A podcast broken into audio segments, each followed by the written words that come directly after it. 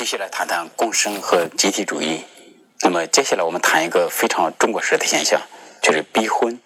现在在城市里头生活的这些青年男女们，如果你们到了三十来岁，如果还没结婚的话，你们一定会受到这个父母的各种各样的这个逼迫，就是急着要让你结婚。为什么要这样做呢？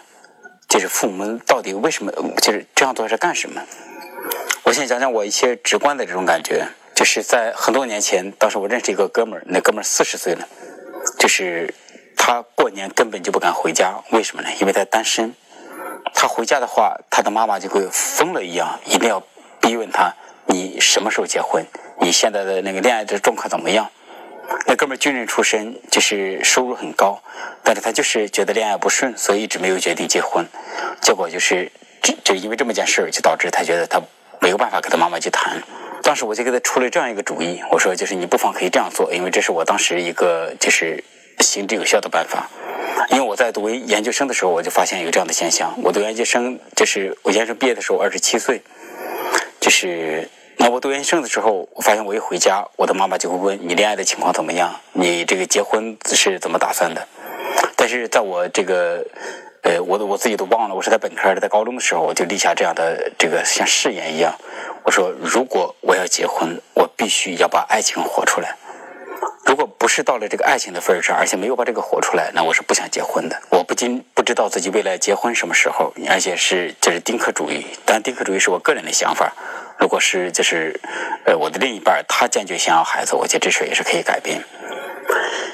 那不管怎样，我有这样的想法，就是而我的妈妈，就是因为我是河北农村的，大家可以想象，河北农村的老太太，她想就是希望自己的孩子能够早早点结婚，这似乎是我们这个国家一种很正常的现象。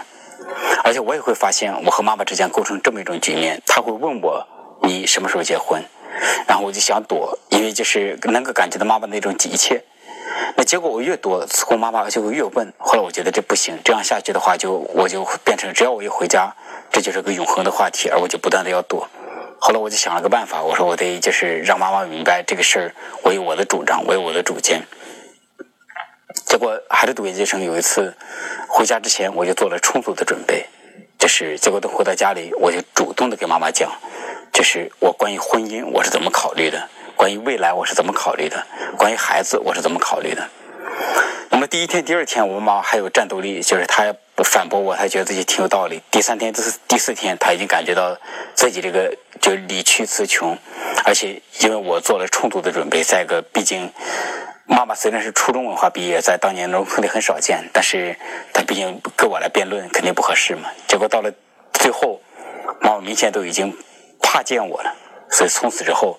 就是在围绕着这件事儿，就是妈妈再也没有怎么去过多的问我。那么直到现在，我今年四十二岁，然后当妈妈问我说：“那个孩，就是你什么时候结婚呀？呃，要不要孩子啊？”一般他只会问问我一两句，就现在不会再追问下去，也不会有逼迫的感觉。所以后来我就把这个办法告诉给我那个哥们儿。那么就是后来类似的就是这个办法，我告诉过很多人。呃，首先说这个办法还蛮有效的。呃，当然这个。就是受父母逼婚，就是这种现象极其普遍，而且其实不光父母，就是还有这么什么传说中的七大姑八大姨，是吧？就当你一回家，这个大家都围上来问：“哎，你谈恋爱了吗？你什么时候结婚呀？有孩子吗？你几个孩子？你的孩子上几年级？哎，学习成绩多少？”就都是这样的东西。所以就是这个逼婚似乎成了一种这个社会的一种整体的现象。为什么要逼婚呢？记得有一个，就是好像是王小波写的，还是另外谁写的？他讲的是一个，第一个农民，就是做了一个很哲学式的思考。那个农民说：“活着有什么意思呢？就是不就是那个呃，种地、挣钱、养孩子，然后孩子长大长大了要盖房子，盖了房子给他娶媳妇儿，他娶了媳妇儿，然后这个那个再生孩子。”然后再就是种地、养孩子、娶媳妇儿，所以那那个那个农民就感觉到，就好像这样不断的轮回下去，这挺没劲的。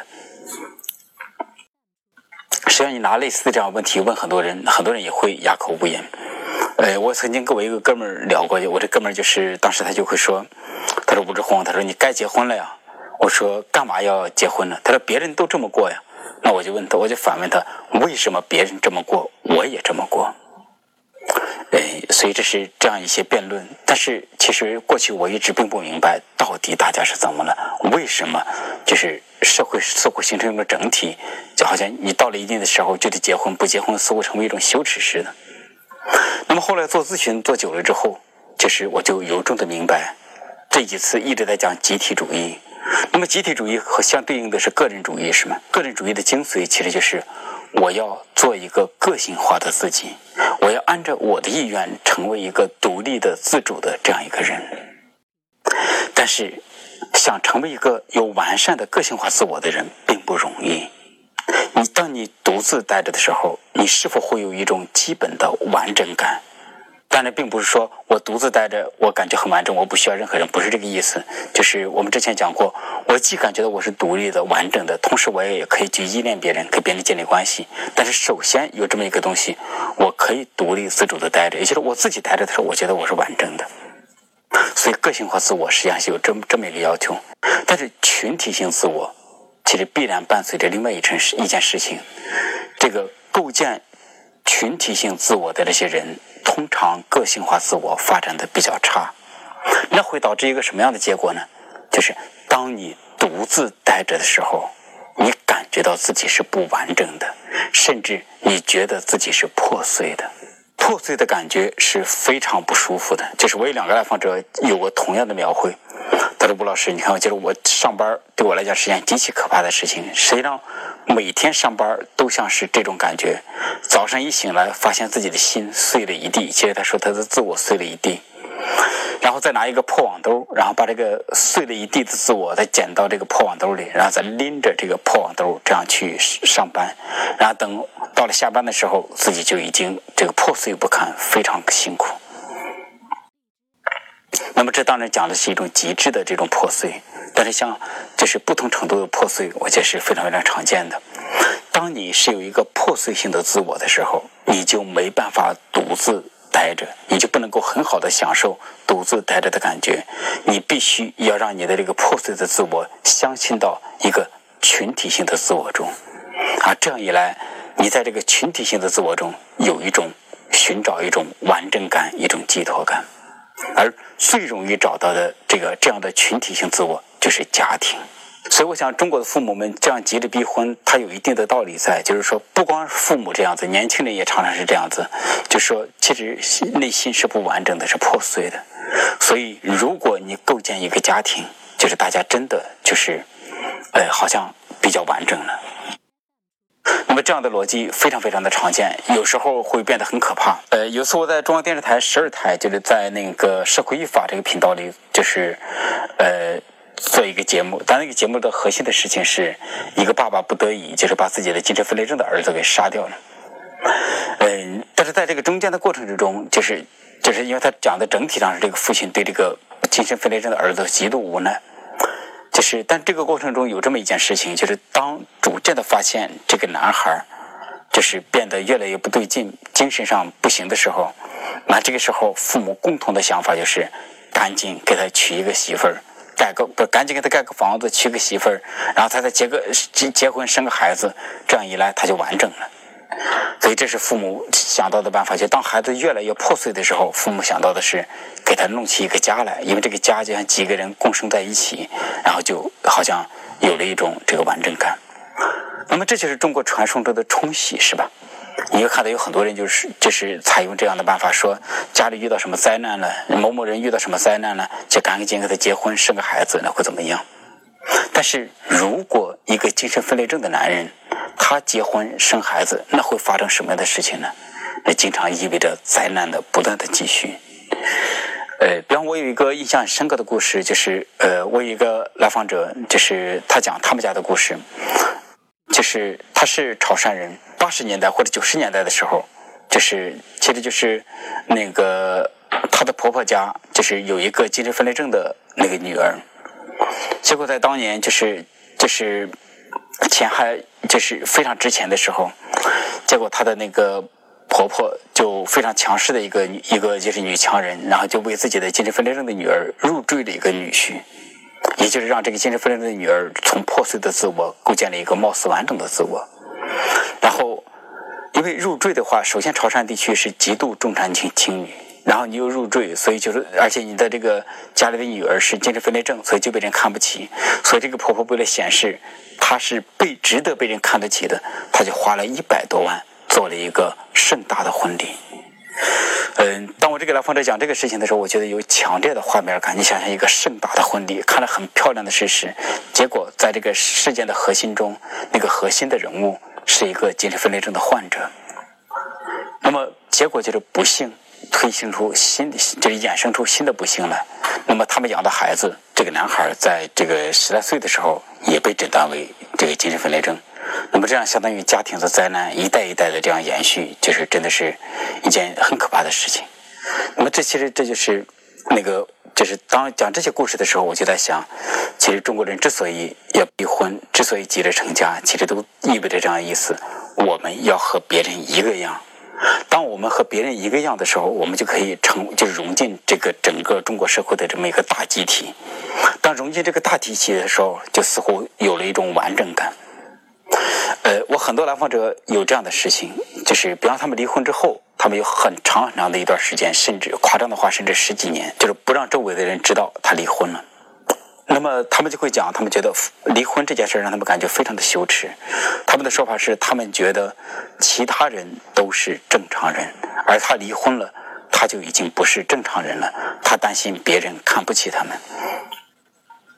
其实这也是当他觉得有一个家庭的时候，虽然这个家庭可能极其糟糕，非常可怕，但是因为有这么一个家庭的外壳，他似乎就觉得自己是一个完整的人。而这个家庭的外壳没有了，破碎了，他就觉得自己整个人就生不如死，就完蛋了。那么这也是另外的一些人死活都不离婚的一个重要的原因。那像我有一个特别好的哥们儿，就是他也是这种情形之下，他的婚姻极其糟糕。